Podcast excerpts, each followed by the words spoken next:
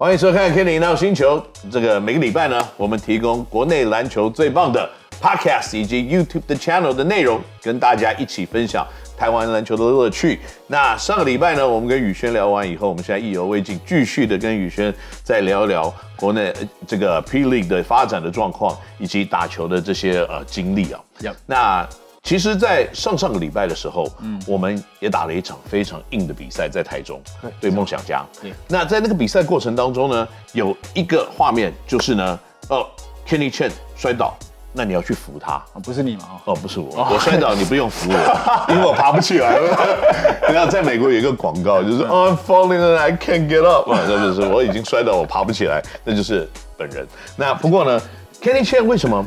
他那时候不让你把他拉起来，你你你知道为什么吗？嗯，其实我不太了解，但是我只记得说，因为我做快攻的时候，嗯，我要做一个新的脚步，但是他绊到我脚，对，然后最后可是裁判是吹他得力嘛，我走步了，对，然后我就把球丢掉，然后我看他有可能应该绊到我脚，或许他受伤了，对，然后我就一样过去绅士是。拉他一把，结果他把我手打掉，对，哇，我当当下我就哦，我又没有怎么样，对，后来我就想，嗯，那就算了，嗯，我就回防。不过我在这边必须要呃声明一件事情啊，因为我们大家都打篮球，当然。你知道打篮球的时候啊，那个人呢，好像就是另外一个人，对，会变，因为在竞争的过程当中，大家都有那个野性，大家都想赢，大家都想说我一定要压倒对方，没错，就是在场上嘛。我我自己我本身认识这个宇轩，你从比赛啊，你看他的动作，你就知道宇轩是一个很有礼貌的人。对，那 Kenny Chen 呢？我也有跟他接触，Kenny Chan 呢，也是一个超好的一个人。没错没错，所以我说啦，就是场上跟场下不一样。对，所以在这边呢，如果大家要过分解读说哇，这两个人是不是有什么仇恨，或者是他是不是个混蛋，或者怎么样怎么样，那不是。没有没有。OK，两个人，我认为，不管是打球的方式，都是拼尽百分百。所以当两个拼尽百分百的时候，冲撞的时候，那就是一万分啊，那就是一万吨的碰撞。所以。比赛会好看，就是因为如此。当然，当然。那当你生气的时候，你不要说我伸手拉你，你女朋友伸手拉你，你搞不好就把它拨开。所以大概应该是这个样子。对，所以我觉得没关系，因为私底下的时候，他跟也是我有笑有说的。是对，所以他当下这样子，我我能谅解。所以说，我也没有觉得什么。对，我也不会刻意说再去拉你，你不要，那就算了啊。对。所以场上的确这个敌我分明，壁垒分明，OK。可是场下完了以后，大家还是好朋友。对，OK，好，大概就是这个样子。所以在场上的冲撞啊，其实也难不倒你了，因为我们都知道，在过去的不管是宣传或者怎么样子，宇轩拥有非常好的身材。那这个好的身材要如何取得？可不可以跟大家透露一下？可以，呃，一般来说，像我的，我从早开始讲，我的早餐是正常吃，但我完完全全就是不吃油炸类，然后中餐呢就是淀粉少，然后蔬菜多，然后也不吃红肉，嗯，然后至于晚餐呢就更少，大概就是五颗到六颗的鸡蛋，对，是只有吃蛋白，然后配一杯豆浆，也是无糖的，然后油炸类跟甜的完完全全不碰，嗯，对，这是基本上就是我一天的那个菜单，食，对，可是。包括如果有在训练的话，我的菜单也是这样子。然后重点是，我不太喝高蛋白，是对，因为我肌肉量已经达到，就是我自己本身的标准，对我自己的标准。对，所以我的体重大概维持在七十八到八十。对，这是我觉得觉得说是我身体负荷最好的。嗯，然后我的运动表现可以最好的呈现我自己运动表现的那个状态，所以我就大概都维持在这个点。是。对，因为毕竟篮球运动是需要跑跳跟要起飞的一个运动，所以你不会想说身体带太多的负担一起起飞嘛，对不对？因为你起飞的重量越高，你落地的重量就越重，那对你的关节都是负担。没错，就是我如果现在我如果是八十五公斤，有可能我上次扭到我脚应该断了。啊，真的。因为不要想说光是那好像五公斤听起来没有很多，其实很多，可是那个一起飞的高度再下来那个扭力就非常的大，而且我那时候下来的脚不是这样下，是这样下。对，所以那是很恐怖的一件事情。对，当下我回去看的时候，直到现在回去看的时候，哦，还是会有点怕怕的，很怕，就会觉得说，哎呦，我我脚还是我的脚吗？会很恐怖。所以大家应该了解啊，就是说宇轩刚刚提的，只有在饮食的方面，这是他对自己的菜单。所以在要拥有良好身材，不是每天去运动这件事情发生，也是他就可以变得非常的好。没错，对，因为像以前的我也是没有在忌口，因为那二十几岁，我的代谢很高，嗯，所以。无所谓。可是现在不行，现在已经三十岁，然后基本上就是代谢变慢，嗯，对，然后恢复变慢，对，所以我其实我慢慢的在想说要不要改吃素，因为恢复能力会稍微快一点点，嗯嗯，对，这真的有差别。其实这个完全就是是一个非常关键的东西啊，因为我自己本身也有体验到，就是说我在年轻以前打球的时候，我常常把自己的重量盯到大概九十公斤。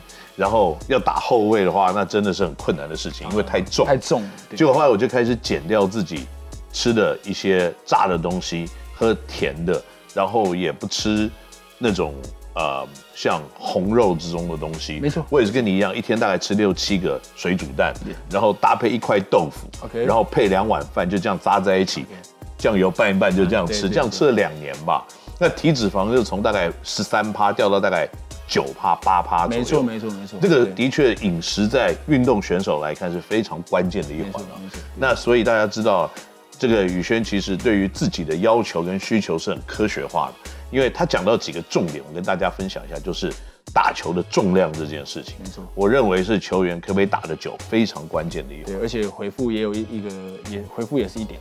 对，因为现在球赛嘛，大家的实力其实都平均，拼的是什么？临场跟拼的是回复。嗯，没错，你球员有很好的恢复的话，当下你的比赛一定会来得更好。的确，所以呃，宇轩就是打球现在有这个感觉了，现在脚又恢复了，状况越来越好。那可能我们再回顾到一下过去打球的这些过程哦，就是说本来要面临退休了，对不对？对，对，对。那然后年轻的时候是你父亲觉得啊，你不应该打球，你应该好好的去找一个事业来做。没错。然后。那你父亲一直要他继承他的餐厅？对，就是以前是在彰化开自助餐，对。然后后来是某个机缘之下去到东营，然后现在就是开那个无菜单料理。嗯哼。在我爸还在之前，我爸大概两三年前去世，对，也是意外走。然后那时候，其实我的人生比较最大的后悔是这一点，就是他那时候跟我讲说，嗯，你什么时候回来接这个餐厅？嗯。可是我跟他说，我还没退休。对啊，可是直到他最后他走的时候，我也我也没退休啊。嗯，对啊。然后我妈说啊，你有你家怕体啊，你这一行后白在供。对，就我爸后来就意外就走了，这是我比较唯一比较遗憾的点。但是计划永远赶不上变化嘛。对啊，嗯，所以所以宇轩你自己煮菜的手艺怎么样？还 OK 吧，因为其实我从国小四年级的时候开始，就是跟我爸一起画电影，嗯，这就三个大锅，然后我就顾一锅，他就顾两锅。然后顾到我大概国中的时候出去，然后到回来，直到现在我在家里煮菜的时候，我老婆是我老婆煮菜没错，嗯，可是她如果不会煮的话，她问我，我还是会告诉她。所以你现在可以翻锅这样子？当然这种小事情，这小事，对，这小事。所以什么时候会有宇轩的餐厅在新竹地区出现？哦，因为我是非常的期待 工程师的球员在退休以后可以继续留在我们新竹，然后呢，可以在这个地方。开始自己其他的事业。OK，你有兴趣在这边开餐厅吗？嗯，我第一个应该就是说，如果真的可以的话，第一我应该会想要先在这里有一个健身房，maybe 对自己开，或者是给人家请都没问题。对，然后再就是有可能我的餐厅也有可能。嗯，对，因为其实公司也有跟我稍微商讨一下这个点。对，当然没问题，这个都是以后未来可以规划的点。对，所以。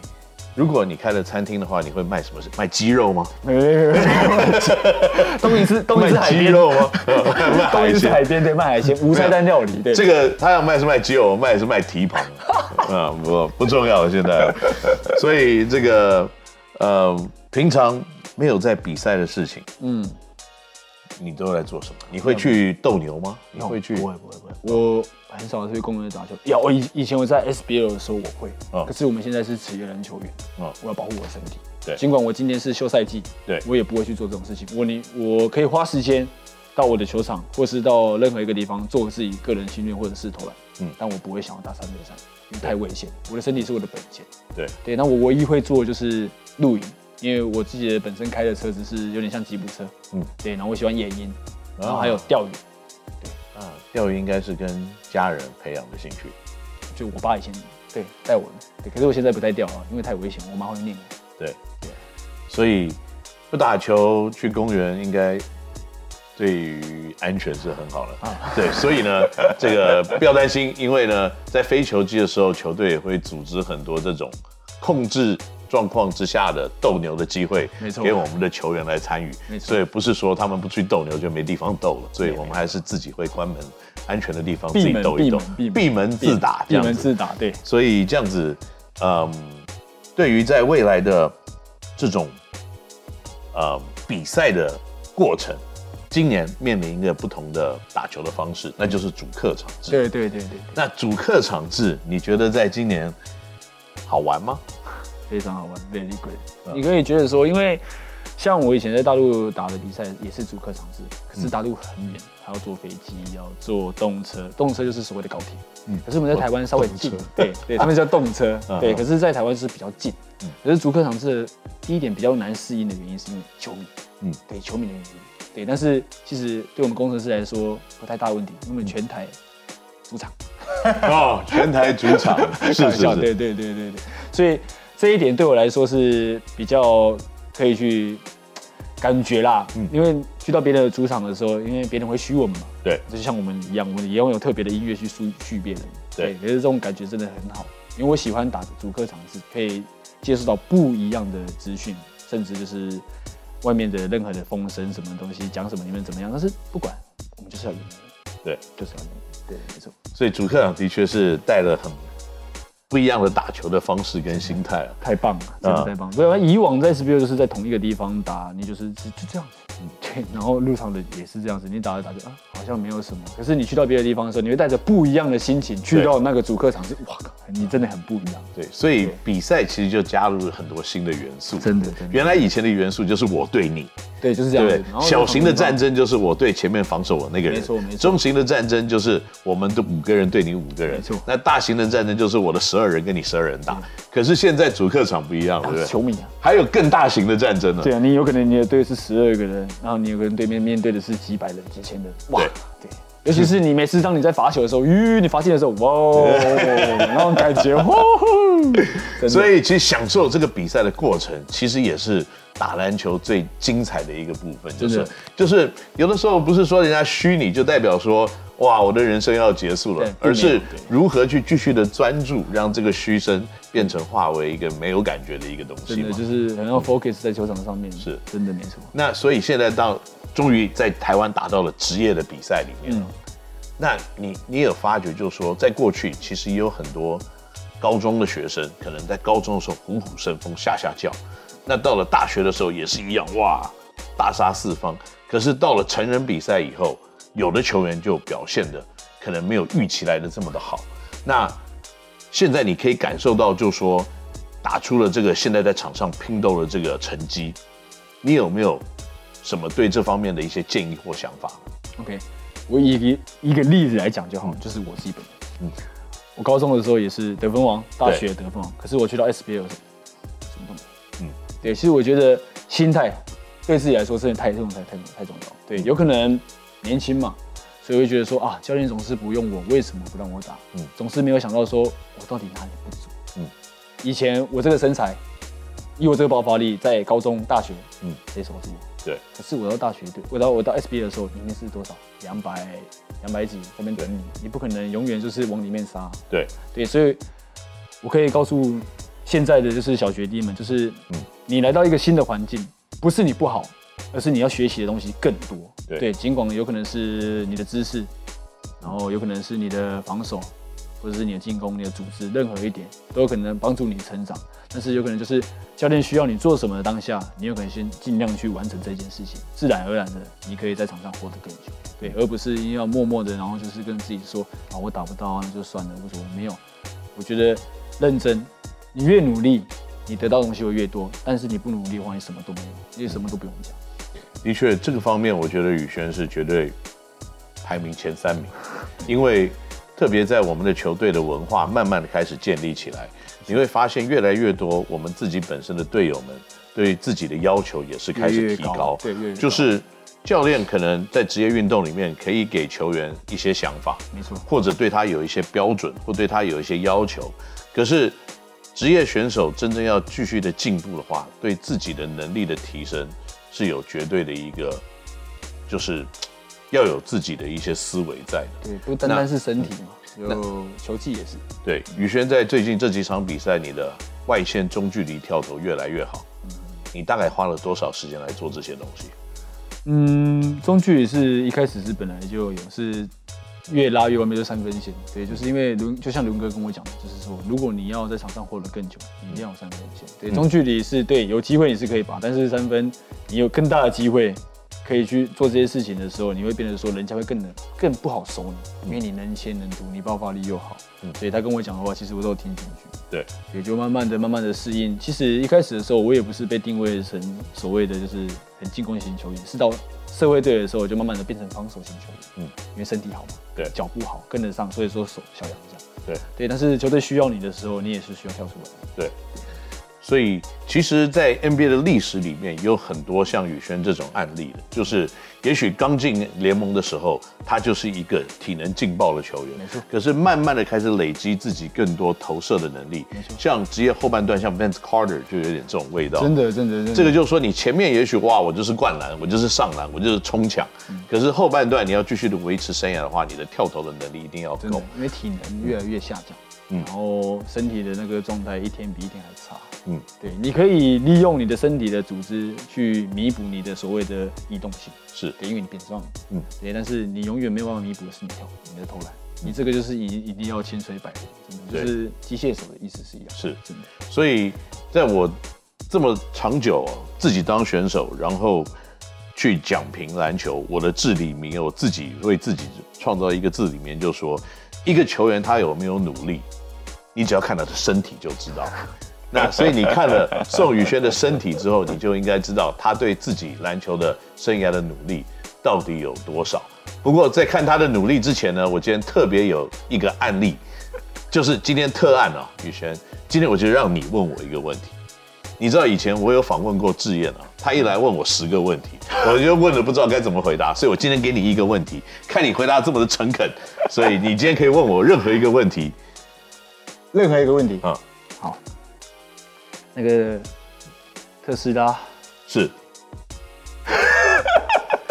可不可以借我开？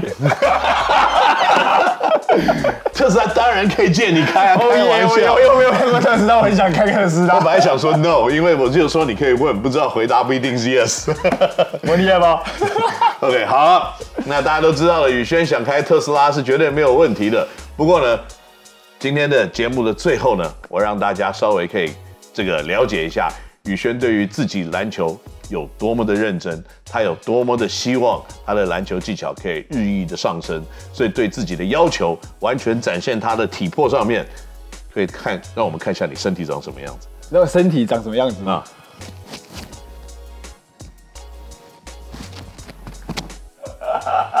我们的节目门槛越来越高，然后也希望各位观众跟听众朋友们呢，可以越来越多。那。继续呢，会有像宇轩这样子的内容，让我们一起分享台湾篮球。我们下次再见，拜拜。拜拜。